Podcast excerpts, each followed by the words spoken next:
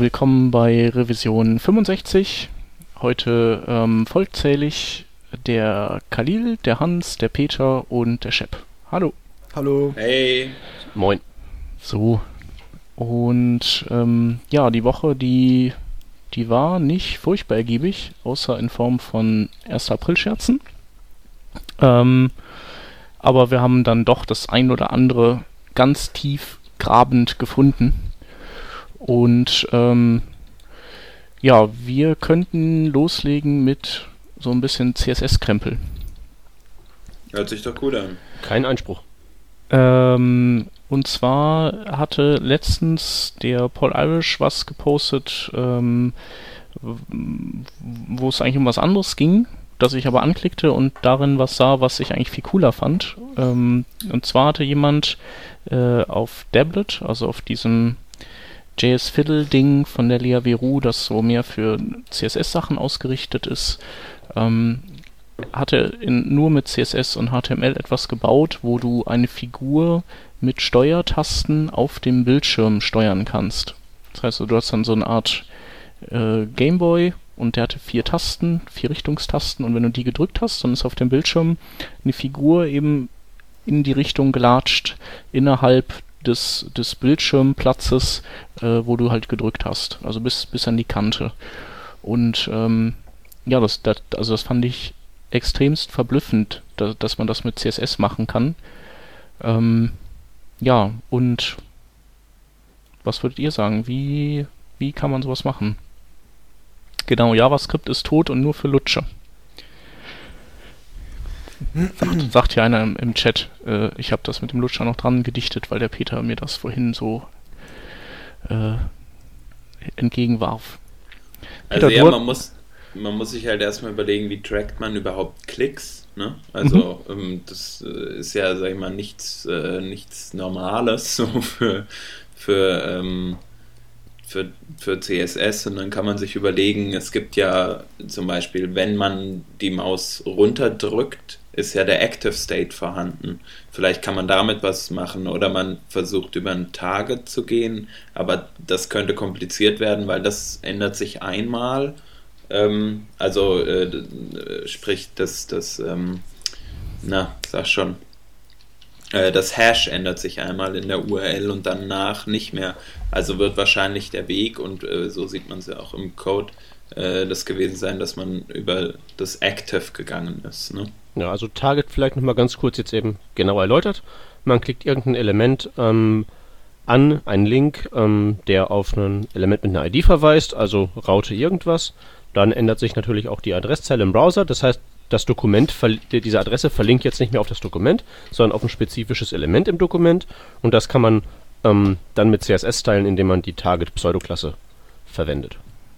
Genau darüber wird ja, äh, werden ja diese ganzen äh, JavaScript-losen Tab-Menü-Demos gebaut Genau. momentan. Genau, wo, wo. Aber ja, das nutzen die halt hier nicht. Ähm, tatsächlich ist es dieses, der, der Active State, also der, der ja nur so lange bestehen bleibt, wie die Maus gedrückt ist.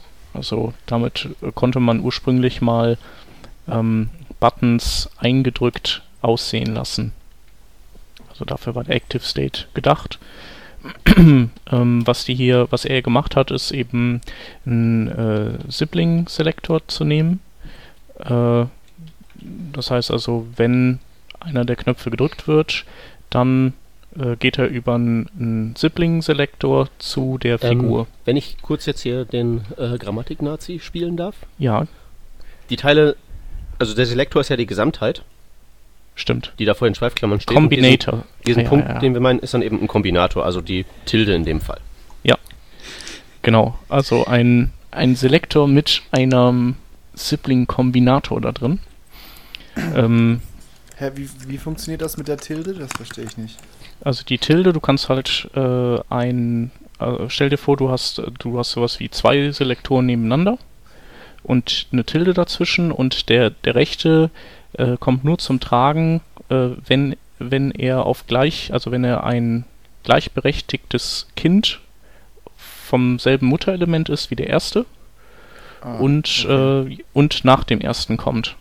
Also du, du kannst dann, ähm, keine Ahnung, zum Beispiel ähm, Paragraphen, alle Paragraphen, die nach einer H1-Überschrift kommen, könntest du damit Mhm. äh, ansteuern, indem du Ge- H1 Tilde P machst. Ah ja. Genau, das ist halt nicht nur, es wird nicht nur ein, äh, eins der Siblings ausgewählt, sondern halt alle der nachfolgenden Siblings. Mit dem Plus ähm, Combinator kann man ja zum Beispiel, wenn man jetzt, äh, weiß ich nicht, Klasse A ähm, plus P macht, dann kriegt man nur dieses eine P nach der Klasse A. Und, und wie ist das mit, mit größer als? Da ist es dann doch das erste Element oder das erste P. Ja. Nee, kind, das sind das Kindelemente sind das, sind, sind das dann. alle Achso, ah, okay. Kindelemente. Das ist Kindelement, okay. Und nicht nur die drauf folgenden, sondern also ähm, genau alle Kindelemente unterhalb. Ja, aber, aber tatsächlich nur die, die nachfolgenden. Also nicht niemals die vorher kommenden. Bei der, bei der Tilde jetzt, genau. Genau, es gibt auch, glaube ich, keinen, der die vorherigen äh, abgreift. Nee, geht, gar, geht, geht prinzipbedingt so, wie das im Moment funktioniert mit den Selektoren. Geht halt nicht. Ja. Ähm, so, aber das ist ja eigentlich gar nicht so der, mit den Selektoren ist ja gar nicht so der Trick, wenn ich das richtig verstanden habe. Genau, das ist nur, nur eine Komponente. Ja, Und also du ich- hast dir aber überlegt, wie es weitergeht. Ey, Ich habe es mir überhaupt nicht überlegt, ich habe das nur so wahrgenommen. Ich muss ja gestehen, ich war ja mit dem, ich war ja unterwegs, als das so durch die Runde gemacht hat und da war ich eben im Zug zwischen Hannover und Bielefeld und da ist mit Internet nicht so viel. Ich habe das nur wirklich wahrgenommen, aber der Trick ist halt, ähm, also klar, das mit den Selektoren ist ja eigentlich, wenn man sich das mal überlegt, relativ naheliegend. Der Trick ist halt eben, das Männchen nur dann eben zu bewegen und eben auch marschieren zu lassen, ähm, wenn eben dieser Selektor-State passt. So. Und das eigentlich Spannende ist jetzt ja, wie marschiert er und wie bewegt man den? So, und das müsst ihr mir jetzt erklären, weil das habe ich nicht ähm, austüfteln können aus Zeitgründen. Ja. Erleuchtet mich. Ähm, also auf der Figur liegt zum einen äh, einfach erstmal nur eine Animation, so ein, so ein Animationszyklus, damit die dann auch, äh, also dass so ein, so ein Sprite immer weiter schiebt, damit die auch so aussieht, als würde die laufen. Und dann hast du eine Transition da drauf, die die Figur innerhalb von zwei Sekunden von der Mitte zum, zur oberen Ecke, zur linken, rechten oder unteren Ecke ähm, per Margin Top, Bottom, Left, Right äh, bewegen lässt. Beziehungsweise nur Top und Left, glaube ich. Ähm, ja, und der, der Gag ist halt, äh, warum, also das, würde man das machen und den Knopf wieder loslassen, würde die Figur ja wieder in den Ursprungs, an die Ursprungsstelle zurückrutschen eigentlich.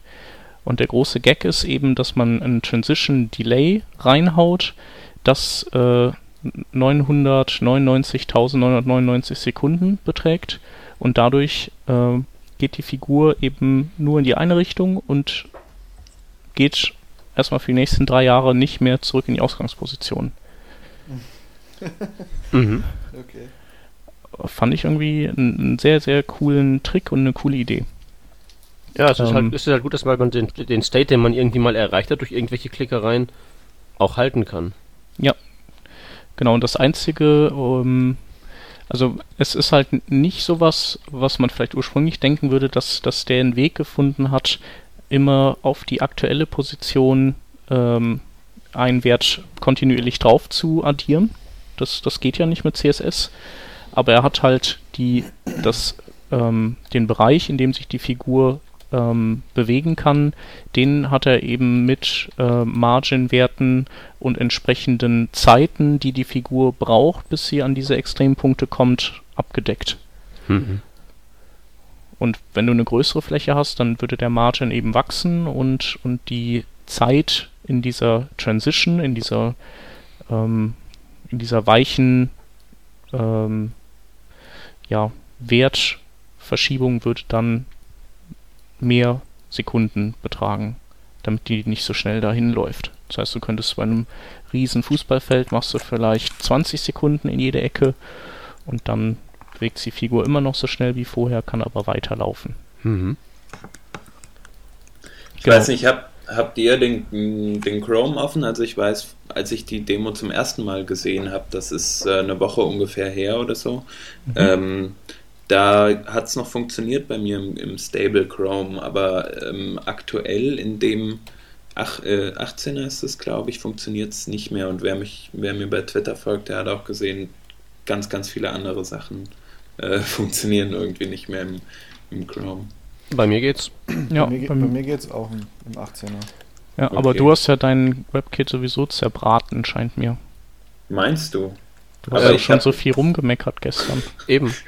Also für Chrome-Verhältnisse ist der doch hier, der 18er bei mir super stabil. Aber es geht auch bei mir im WebKit Nightly nicht, also von daher. Hm. Komisch. Ja. Woran das wohl Vielleicht ist- liegen mag. Vielleicht ist das echt dein, dein Rechner. Ja. Ja, oder das, was auf dem Rechner drauf läuft. Ich höre ja Ähm, schon auf.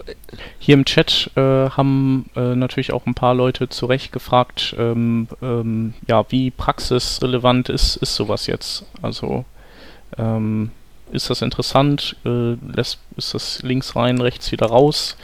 Stellt man da auf Durchzug oder beschäftigt man sich mit sowas? Hm. Was haltet ihr denn von so ähm, von solchen Dingen? Ist das nur Spielerei oder ist das, hat das auch irgendeinen einen handfesten Wert? Also man muss sich ja erstmal vor Augen führen, ähm, dass die Browser halt entsprechend auch Animationen unterstützen müssen. Ja, und ich weiß jetzt gar nicht, wie sich das mit dem Transition Delay verhält.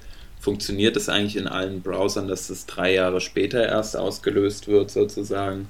Aber da Ähm, kannst du mal von ausgehen. Also Mhm, Transitions, die gibt es ja schon was länger. Also gibt es ja nur den IE, der die nicht unterstützt. Selbst der hier der neue Opera, die ja auch am Start. und der Delay auch, ja? Ähm, Ja, ja. Also bisher hatten Das- sie alle Delay drin, ja. Das können die alle. Okay. Okay, gut. Äh, dann ist das ja schon mal kein, kein äh, so großes äh, Kriterium. Aber wenn man sich jetzt überlegt, wenn man baut sowas, für was kann man das gebrauchen an der einen Stelle, außer jetzt für so ein Beispiel-Game? Ähm, und macht man sowas dann nicht sowieso irgendwie mit JavaScript, weil vielleicht noch ganz andere Funktionen hinzukommen, die ähm, wesentlich ja, mehr Anspruch an den Browser äh, erheben? Ja. Und da würde ich halt sagen, ähm, es ist schön, dass man es so machen kann und vielleicht kommt es an genau einer mini kleinen Stelle mal irgendwie positiv zum Tragen, aber ähm, es ist, glaube ich, insgesamt dann doch eher eine, eine ähm, Sache mit, äh, die halt noch nicht so so exzessiv genutzt werden wird. ich. Also ich könnte mir vorstellen, dass wenn du, wenn du jetzt so eine äh, Spieleschmiede bist oder so ein ho hochperformantes Browser-Game machen willst, dass du es eventuell vermischst und je, je mehr man eben CSS-Elemente nutzen kann, das dann auch macht, um halt irgendwie Performance zu gewinnen eventuell. Das könnte das mein- Einzige, was ich mir vorstellen könnte. Also ich meine, wenn du, wenn du über Transitions gehst, dann ist es ja äh, in jedem Fall losgekoppelt von, von der von dem ähm, UI-Thread, den du laufen hast. Also dann weiß ja der Browser automatisch, okay, Transition bzw. Animation, ich nehme das Ding, schnüre ein Paket und, äh, und schick's an die Grafikkarte und die kann den, den Scheiß dann erledigen. Genau. Mhm.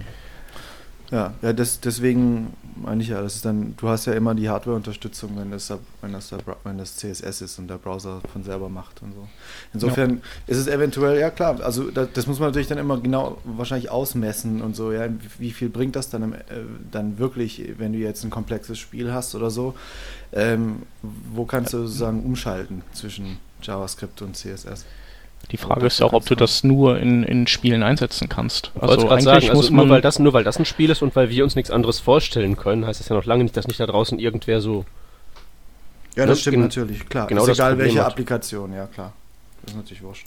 Und Eben. wenn du jetzt, also klar läuft das noch nicht im IE9 äh, und im IE10 wird es dann laufen, aber wenn du vielleicht irgendwas baust äh, fürs iPad oder für, für iOS, wenn du vielleicht irgendeine kleine App baust, die diese WebView integriert, dann weißt du ja genau, auf welchem Spielplatz du dich bewegst und dann kannst du solche Sachen natürlich auch jetzt schon hemmungslos einsetzen. Ja, wobei das Ding jetzt, das Beispiel hat jetzt auf dem iPhone nicht funktioniert, auf dem 4S.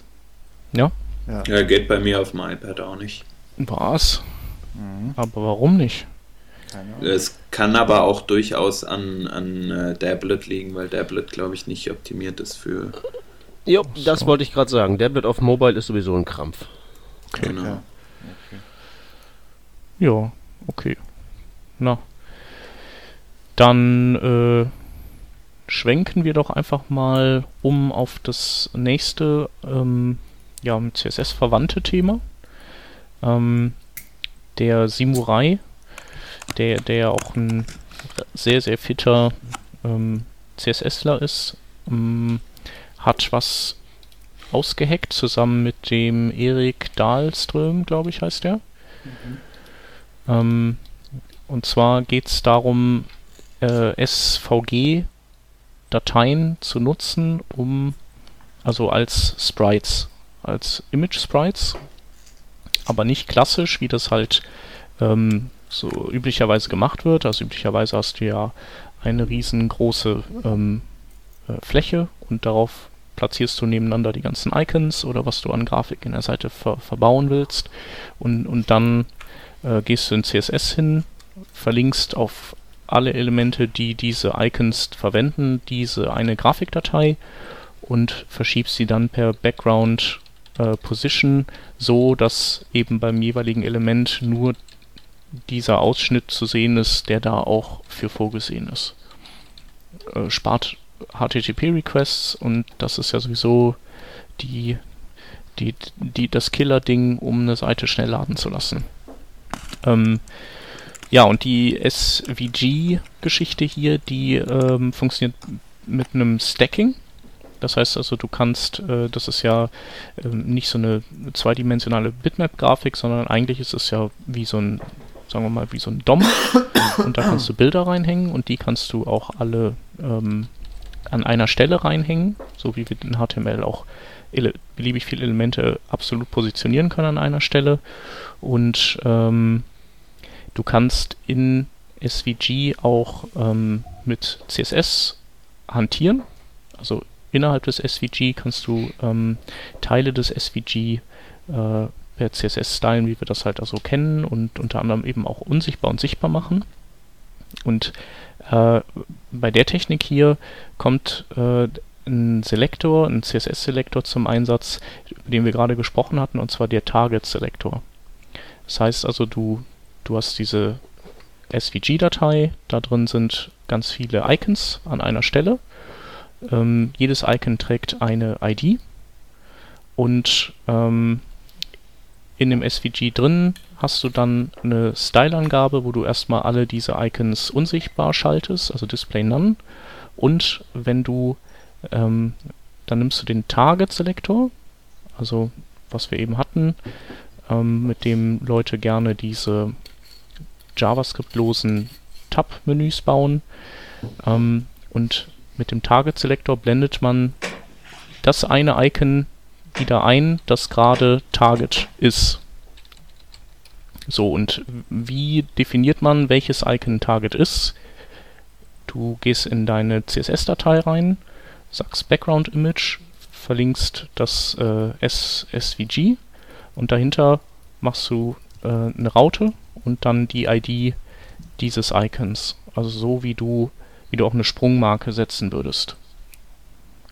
Und im SVG greift dann eben dieser Target Selector und dieses Icon als einziges wird dann sichtbar geschaltet und so kannst du ähm, ein SVG an äh, ganz vielen Stellen einsetzen und per Target dann einfach ein anderes der darin befindlichen Icons einblenden. Ja, das ist eigentlich relativ simpel. Eigentlich schon, ja. Ja, was, was ich mich jetzt halt frage, ist erstens, wo funktioniert das? Zweitens, in welchen Browsern funktioniert SVG jetzt gut genug, dass man das wirklich bedenkenlos einsetzen kann? Und drittens, ähm, wie ist das eigentlich so mit diesen ähm, Editoren, mit denen man eben solche Grafiken zusammenbaut? Wie ist da so die, die, die wie sind da so die Capabilities, da wirklich CSS reinzuschreiben? Ich habe jetzt die letzten Tage sehr viel in Inkscape rumgeklickt, was so ein Teil für, ich weiß nicht, ob das nur für Linux gibt, aber es ist auf jeden Fall ein sehr gutes Teil, sehr benutzerfreundlich. Ja, gibt es für alle Plattformen. Ja, ist eigentlich auch so das SVG-Ding. Ja, ja, ist ein, ist ein ganz großartiges Tool und ich freue mich jedes Mal, das zu benutzen, weil ne, man muss halt echt keine Ahnung haben, man klickt da einfach Kreise und so Formen hin und das läuft einfach. Das ist total, total toll.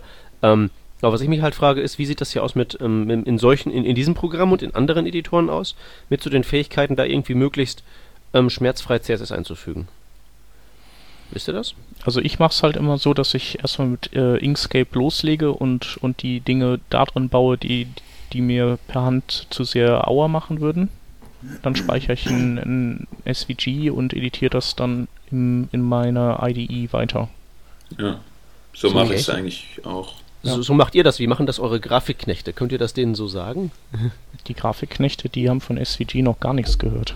Ich habe jetzt das erste SVG mal angefordert von einem Grafikknecht und was habe ich bekommen? Ich habe ein SVG mit einer niedrig aufgelösten Bitmap-Grafik da drin eingebettet bekommen. Sehr schön. Also ich, also ich muss sagen, äh, mein Designer, mit dem ich hier ähm, zusammenarbeite bei Gebrüder Heitz, äh, der Daniel, der hat das schon drauf, ziemlich eigentlich. Der hat mir dann eher beigebracht, so wie man SVG denn richtig äh, praktisch sich mit Illustrator oder so äh, kompiliert, sage ich mal, oder speichert. Ähm, und ich bearbeite das dann ähnlich wie der Chef auch von Hand nach äh, und gucke, dass ich halt irgendwie Müll äh, den man nicht unbedingt braucht, äh, wie Kommentare oder so halt rauswerfe. Ähm, und da dann ein Stück CSS einzubauen, wüsste jetzt nicht, wie, wie das äh, so, also ob man das einfach mit dem Style-Tag machen kann oder wie auch immer. Aber ähm, an für sich wäre das ja recht einfach, dann über die IDE zu steuern. Und ähm, auch, nach eben- der, auch, auch, auch wenn, der, wenn der Boss dann die 27. Revision von der Grafik anfordert? das ist weil- dann natürlich eine ärgerliche Angelegenheit. Ich wollte es gerade sagen, wir reden hier von dem Sprite, also da ist gegebenenfalls die Gesamtgrafik der Seite überhaupt drin.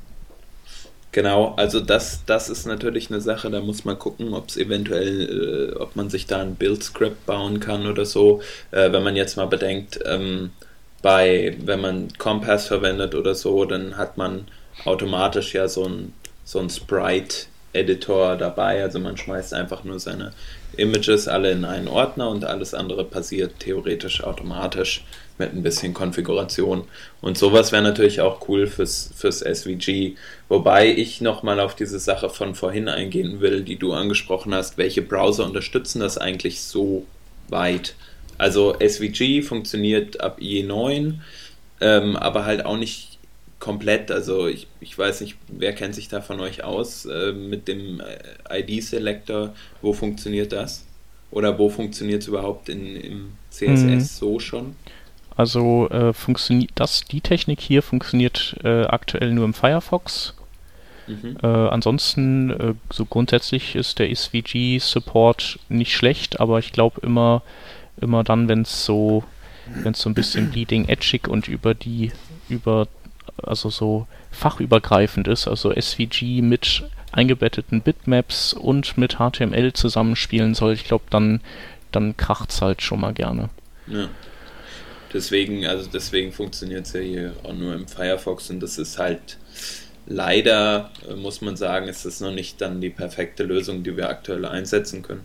Äh, an für sich finde ich aber die Lösung ähm, so sehr, sehr elegant. Also ich meine, SVG, wenn man da so, so Grafiken, so Icons recht einfache reinnimmt, dann sind die, dann ist die SVG-Datei meist wesentlich kleiner als die ähm, als jetzt so, so Icons im Einzelnen.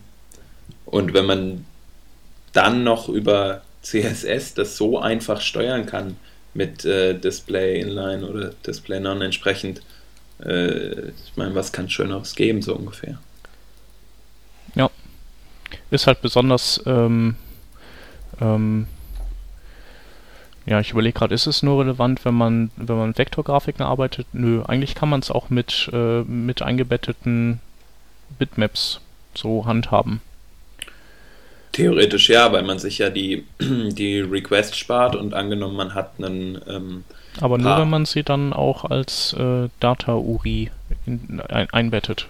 Wenn du sie dann nur referenzierst aus dem Ah, ja. SVG raus, dann hast du den Request trotzdem. Ne? genau. Und weil wir das ja eh per Bildskript machen, ist das ja mit den Data-UIs, denke ich mal, gegeben. Also ich bin ja, ich bin ja ein großer Data-URI-Fan. Ich benutze ja die klassischen Image-Sprites gar nicht. Ja, krass. Ähm, Ja, ich auch nicht. Da muss man ja drüber, da muss man ja gegebenenfalls Muss drüber man nachdenken. denken. Ja. Ja. Und dann das hier stopft man einfach dann einfach so, ja, hier, da kommen die Bilder rein, da kommen die Webfonts rein, da kommt das CSS rein, dann einmal durch den Wolf durchdrehen Ja. und hinten fällt dann einfach ein fetter Download runter und dann war's das. genau.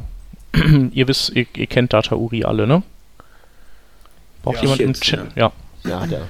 Die im Chat sowieso. genau. Die wissen Bescheid. Ähm, der Dirk Weber hatte auch noch einen coolen äh, Artikel irgendwann mal ähm, wo er auch das SVG als äh, Vehikel benutzt, um ähm, Dinge mit Bitmap-Images zu machen, die er da drin hat. Ähm, ihm ging es aber jetzt weniger darum, ähm, die Requests einzusparen, was, was natürlich auch gehen würde, ähm, sondern er nutzt das Ganze, ähm, um zum Beispiel, also wenn jetzt, äh, wenn jetzt bei Links äh, Pfeile nach, nach, also wenn du, wenn du so ein Pager hast, dann hast du ja einen Pfeil nach links und einen Pfeil nach rechts Icon vielleicht und du kannst, könntest hingehen und diese Bitmap-Grafik in ein SVG reinpacken und dann kannst du im SVG auch ähm, so Transformationen durchführen. Mhm. Da musst du halt nicht mehrere Pfeile laden, sondern in dem SVG selbst wird es halt transformiert dann. Und äh, dafür nutzt er das. Oder um Bilder unten rechts zu platzieren. Äh, also aber mit einem Abstand. Das heißt, den Abstand packt er ins SVG rein und das SVG, das wiederum packt er als Background Image mit Background Position Bottom Right an, an HTML-Element. Und dadurch kann er dann einen Abstand nach rechts unten regulieren, anstatt wie es sonst immer ist. Man kann ja nur Abstände nach links oben normalerweise regulieren. Also außer in Opera, der kann das jetzt auch schon äh, der, der kann ja diese neue CSS3-Schreibweise mit vier Werten. Genau, den Artikel können wir mal verlinken vom Dirk Weber. Der ist, der könnte ein bisschen länger sein, aber der ist auch echt äh, ganz, ganz nett. Übrigens diese äh, vier Values Schreibweise für Background Images zum Beispiel ist auch schon im Firefox Nightly, glaube ich, drin.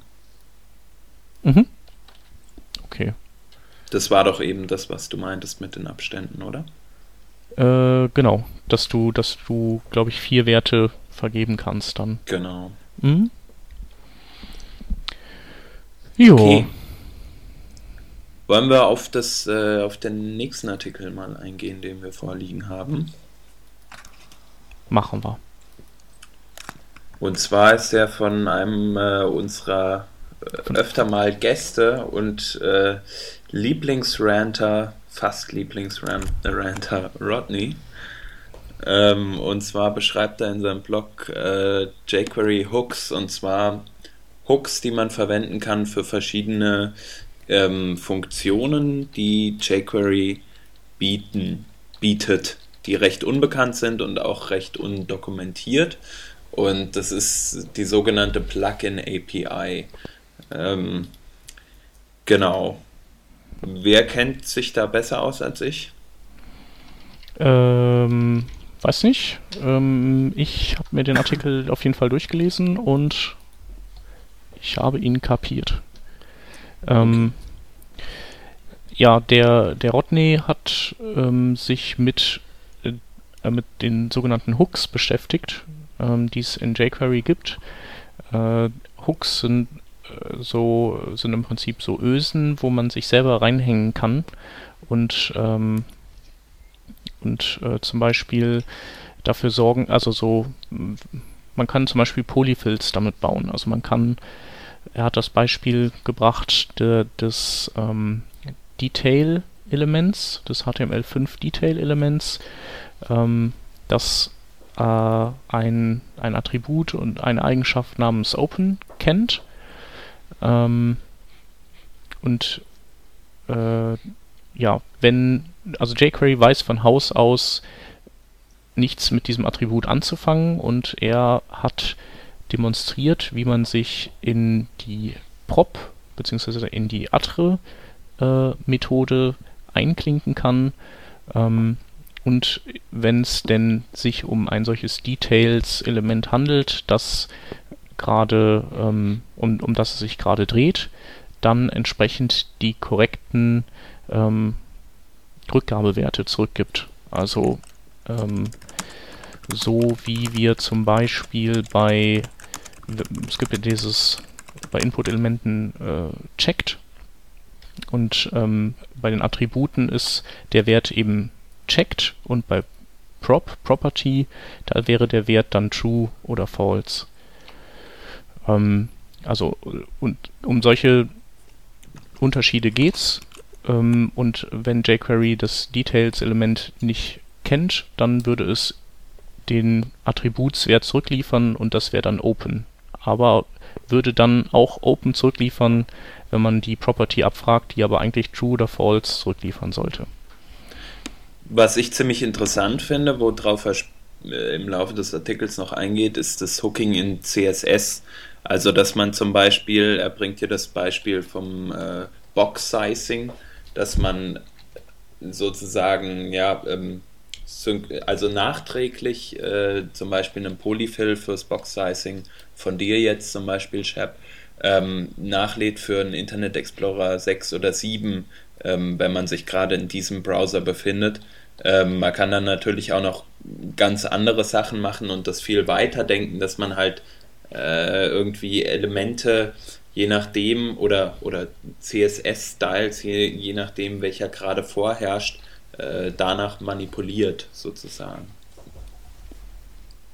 Ja, genau. Also äh, eigentlich geht es wirklich äh, ziemlich viel ums äh, Polyfillen, ums transparente Polyfillen von Dingen. Das heißt also, der jQuery-Mensch, der, der Experte, kann dann mit Hil Hilfe dieser Hooks das alles vorbereiten und dann kannst du deinem ähm, vielleicht nur gelegentlichen jQuery-Nutzer sagen, pass auf, äh, mach einfach, setz einfach ähm, ähm, hier äh, Box-Sizing Borderbox und ähm, kümmere dich nicht um die alten Browser.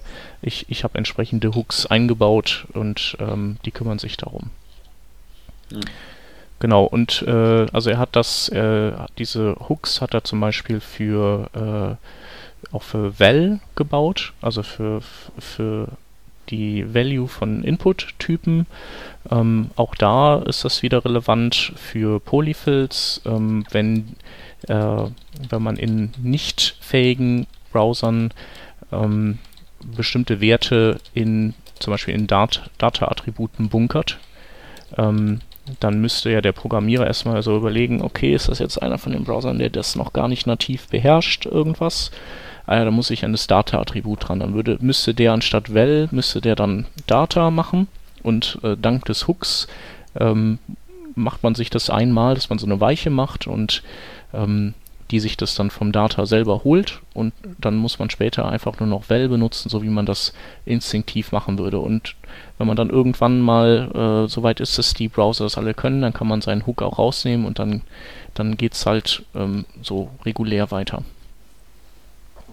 Und das letzte Ding, was er hat, ist, dass er beschreibt, wie man ähm, sich eigene Selektoren bauen kann, so äh, Pseudoselektoren.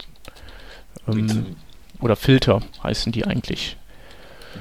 Äh, also er hat das Beispiel hier, dass, dass er ähm, eine Pseudo-Klasse Local ähm, erfindet und implementiert, die äh, mit der er ähm, Links danach ausfiltern kann, ähm, welche nur lokal verlinken.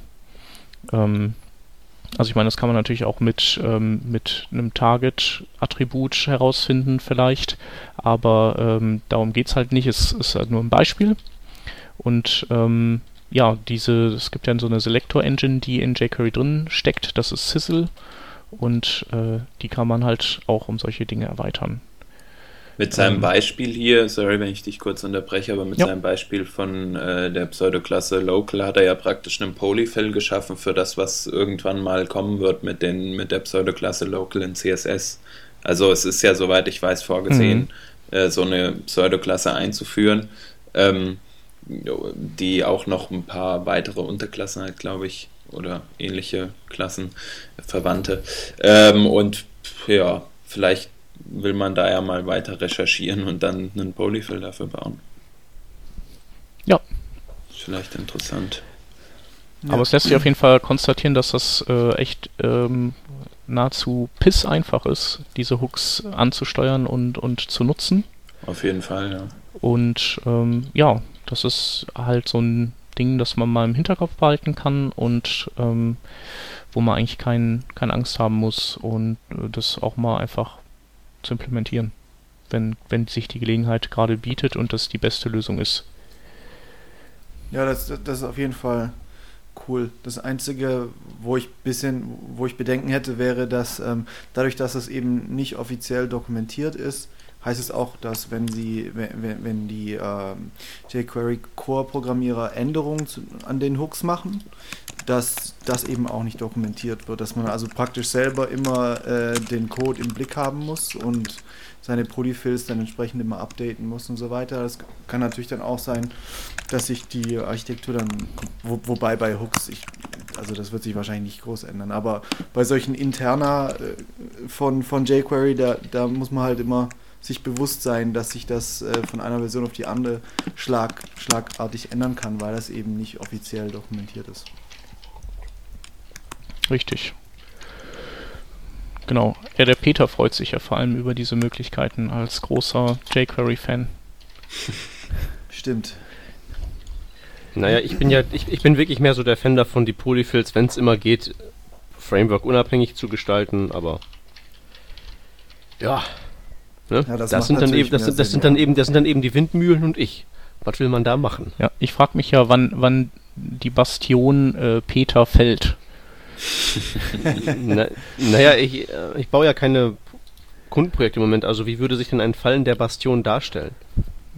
Dass du aufgibst und jQuery äh, umarmst und es ja. Lust äh, umarmen und ganz ganz grunzend ne? einsetzt. Ne? Ja. Ganz, ja, ja. Nee, ich hab's ja doch zum Beispiel beim, beim Multimedia-Treff habe ich doch meine Beispiele mit jQuery gemacht. Ja, habe ich schon Beispiel. Ja, ja, dass du, dass du da beschäftigt schon warst, verdrängt. anstatt mir zuzuhören, habe ich ja gesehen. Also Nein, ich habe ich, ich hab dir zugehört. Ich kann mich nur an den Teil nicht erinnern. Ich fand es übrigens klasse. Danke. Und wir laden ja auch demnächst die Videos hoch. Cool. Ja. Sonst noch irgendwas zu sagen zu den, äh, zu den Hooks? Also ich finde, es lohnt sich halt dann auch mal in den äh, jQuery Core reinzugucken. Äh, der Rodney hatte ja auch getwittert, irgendwie er lernt so oder was man alles lernt, wenn man denn mal in die tatsächliche Source guckt.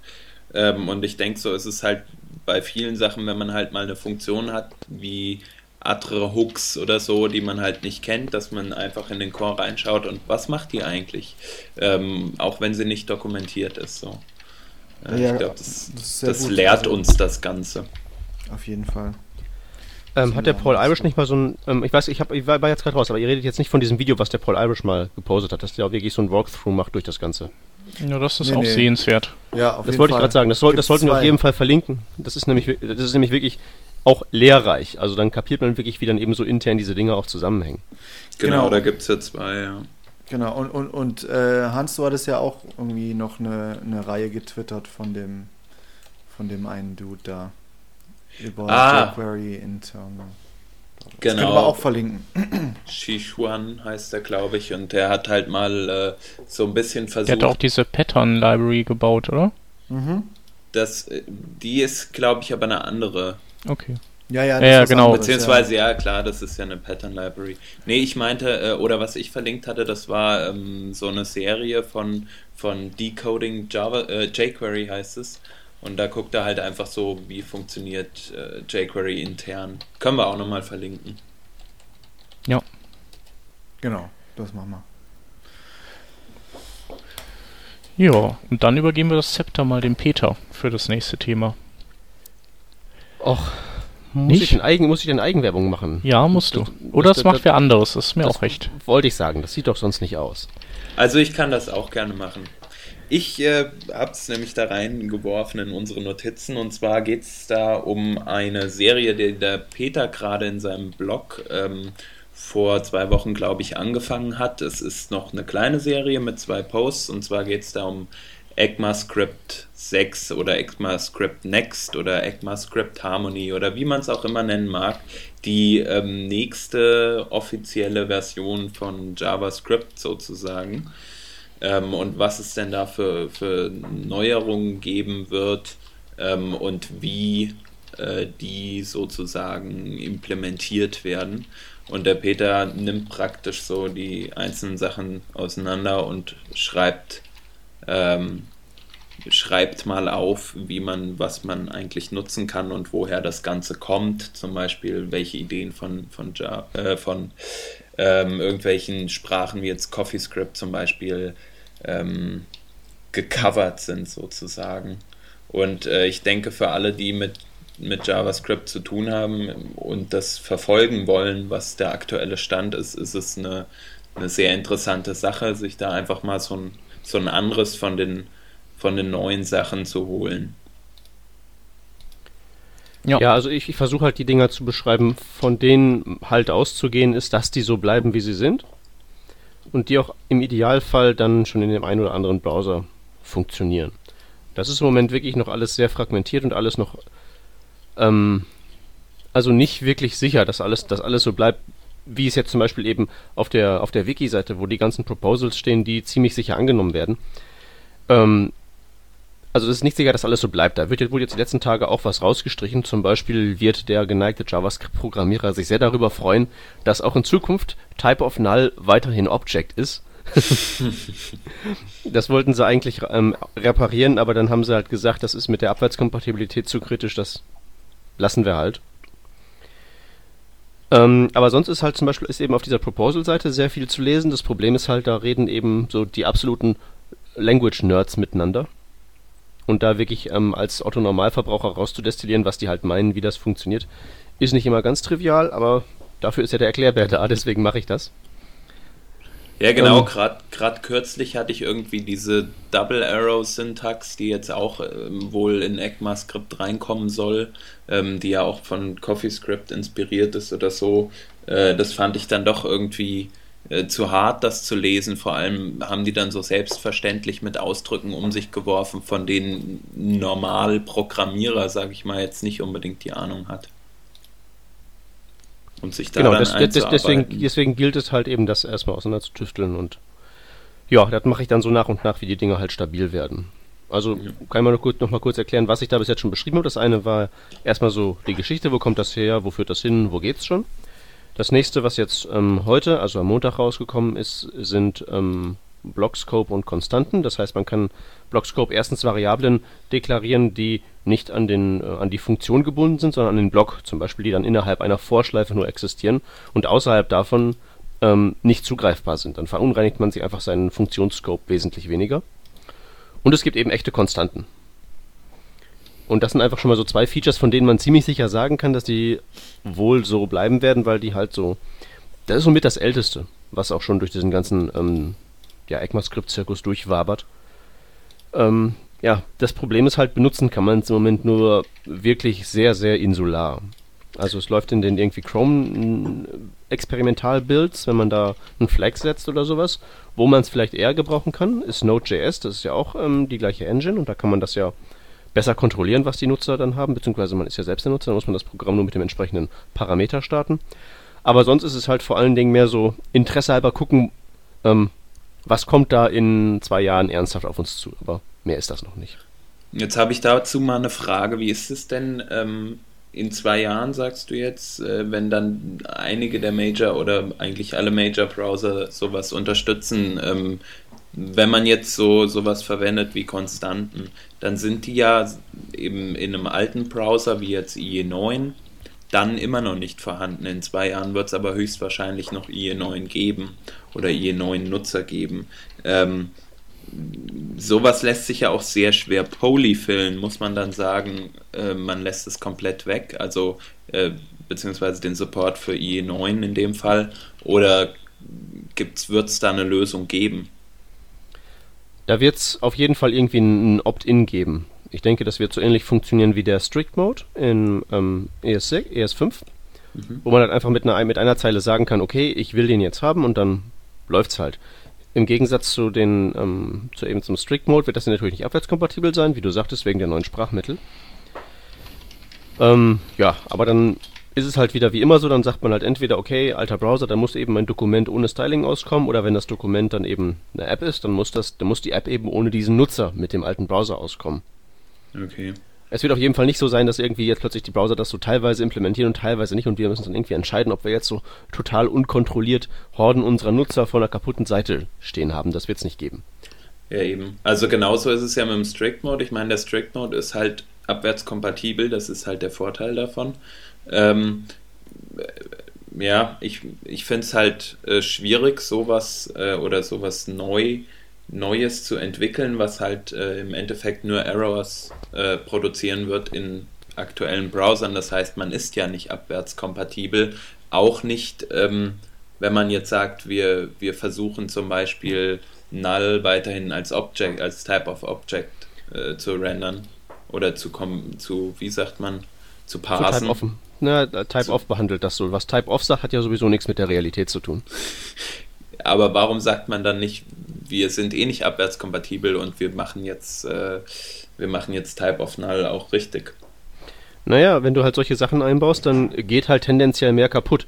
Also die Punkte, wo jetzt halt eben, also was heißt abwärtskompatibel? Du könntest halt immer noch irgendwie so ein altes JavaScript nehmen, was du für ES3 geschrieben hast, was im IE6 läuft. Mhm. Und ähm, Stand jetzt eben auch in die ähm, 6er Engine reinwerfen und das funktioniert noch genauso wie vorher. Ja? ja? Da ändert ja auch let und const nichts, weil das ist ja in dem alten Code nicht drin. Aber sobald du so eben so eine, so eine Wahrheitsaussage wie Type of Null änderst, hast du ein Problem. Hm. Ja. Und auch, auch so Sachen wie, ähm, die, die sind halt wirklich sehr, sehr ähm, konservativ letztlich auch geworden. Die hatten zum Beispiel auch so Ideen wie, ja, lassen wir doch einfach die ähm, runden Klammern um unsere Schleifenköpfe und sowas weg. Aber da haben sie halt alles gesagt, ja, nee, äh, lieber im Zweifelsfall so ein bisschen konservativer an die Sache rangehen, damit halt möglichst wenig kaputt geht, wenn wir es schon kaputt machen. Hm.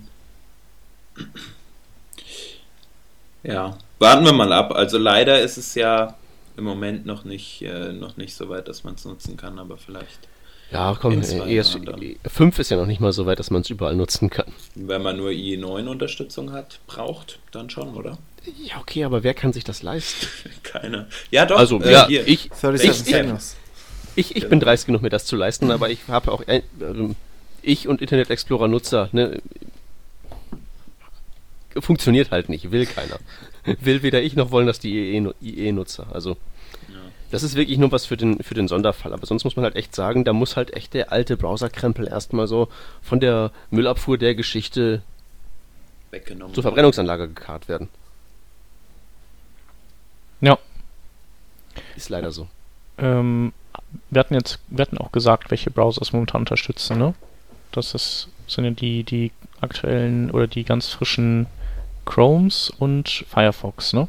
Ja, nee, ähm, Firefox würde ich die Finger von lassen. Die haben zwar ein paar Features drin, die haben LED drin, die haben Const drin, die haben auch Pro die ähm, Proxys drin. Das Problem ist, all diese Dinger sind, ähm, also LED und Const sind so Überbleibsel aus dem gescheiterten ECMAScript 4 Standard, wenn ich es richtig verstehe. Die sind also drin, die verhalten sich aber nicht so, wie das ähm, in 6 sein wird. Also benutzen kann man das da nicht. Und auch die Proxys fußen ähm, Stand heute, soweit ich informiert bin, auf einer Version der 6er Spezifikation, die mittlerweile überholt ist.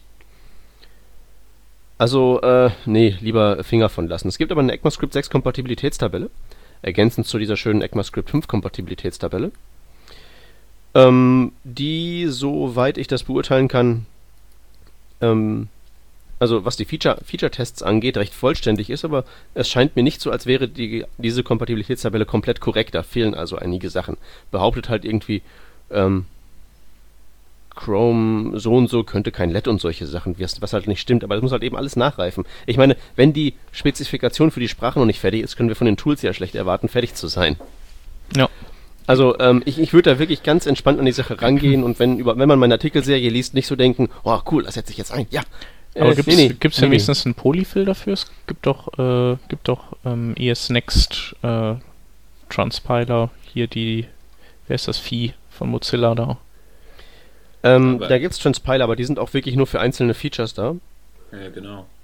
Und also erstens das und zweitens, also da, da kann man halt so Sachen nachrüsten wie jetzt Module oder man kann zum Beispiel sowas wie äh, Number is NAND. Ich meine, das kann ja je, könnte jeder von uns und wahrscheinlich die, ähm, ja, der gesamte Chat könnte das eben in drei Zeilen selbst implementieren.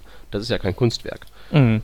Aber wo es eben interessant wird, wo es dann eben wirklich so an die Sprachfeatures rangeht, Proxys zum Beispiel, ja, geht halt nicht. Da musst du wirklich die Engine für aufbrechen und da was neu verdrahten. Also diese Polyfills sind halt wirklich auch eher was für die Leute, die eben die Sprache, die Spezifikation schreiben, damit die eben testen, das, was wir uns jetzt hier am grünen Tisch ausgedacht haben, klappt das in der Realität wirklich so. Mhm. Ne, das sind alles super clevere Leute und alles, aber man muss es eben wirklich auch erst in der realen Welt mal ähm, in Aktion sehen. Und deswegen ist es auch ganz gut, dass die Browser eben schon anfangen, Sachen zu implementieren. Weil ähm, es gibt halt nichts Besseres als eben die echte Implementierung im echten Browser. Das ist für Testzwecke besser als ein Polyfill. Aber Mhm. nur nochmal, ne? Testzwecke, nicht einsetzen. Böse. Ja. Finger weg. Und hier diese Dinger von Google, das Traceur und äh, so, das ist auch, auch nix, ja.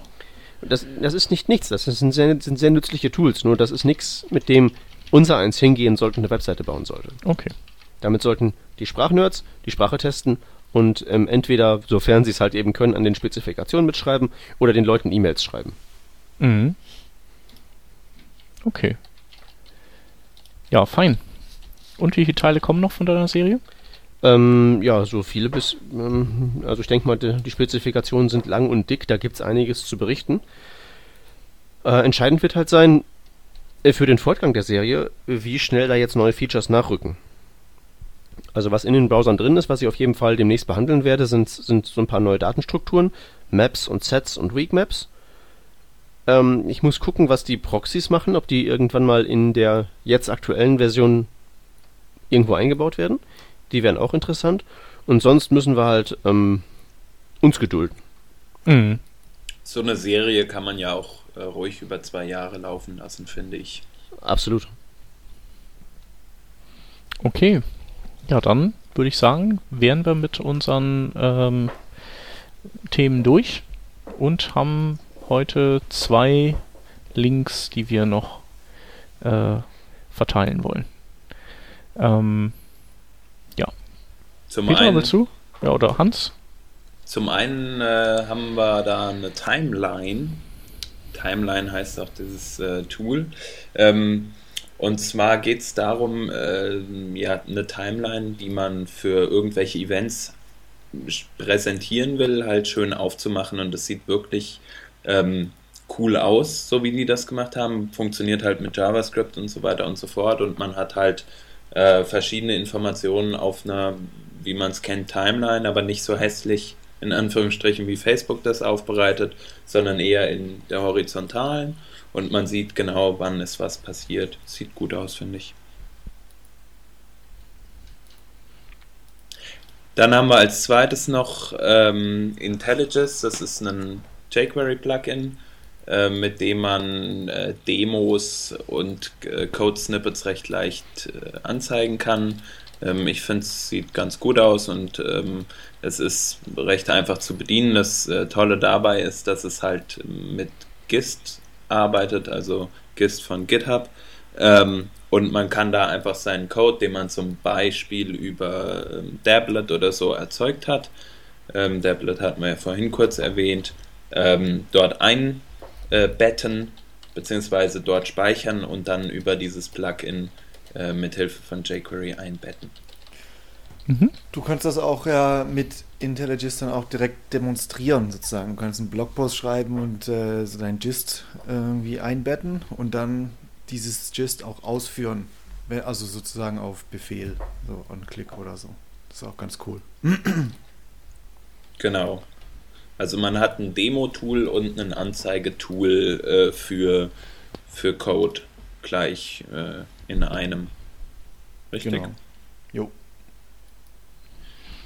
Gut, Ja. damit sind wir sogar dann schon durch, durch unsere KS. Ähm, das war diese Woche nicht so ergiebig, vielleicht nächste Woche wieder mehr. Genau. Ähm, danke fürs Zuhören an alle, danke an den Live-Chat und ähm, an unsere Live-Hörer für das Dabeisein und äh, ja, bis nächste Woche würde ich sagen. Jo. Genau. Ciao. Tschüss. Tschüss. Ciao.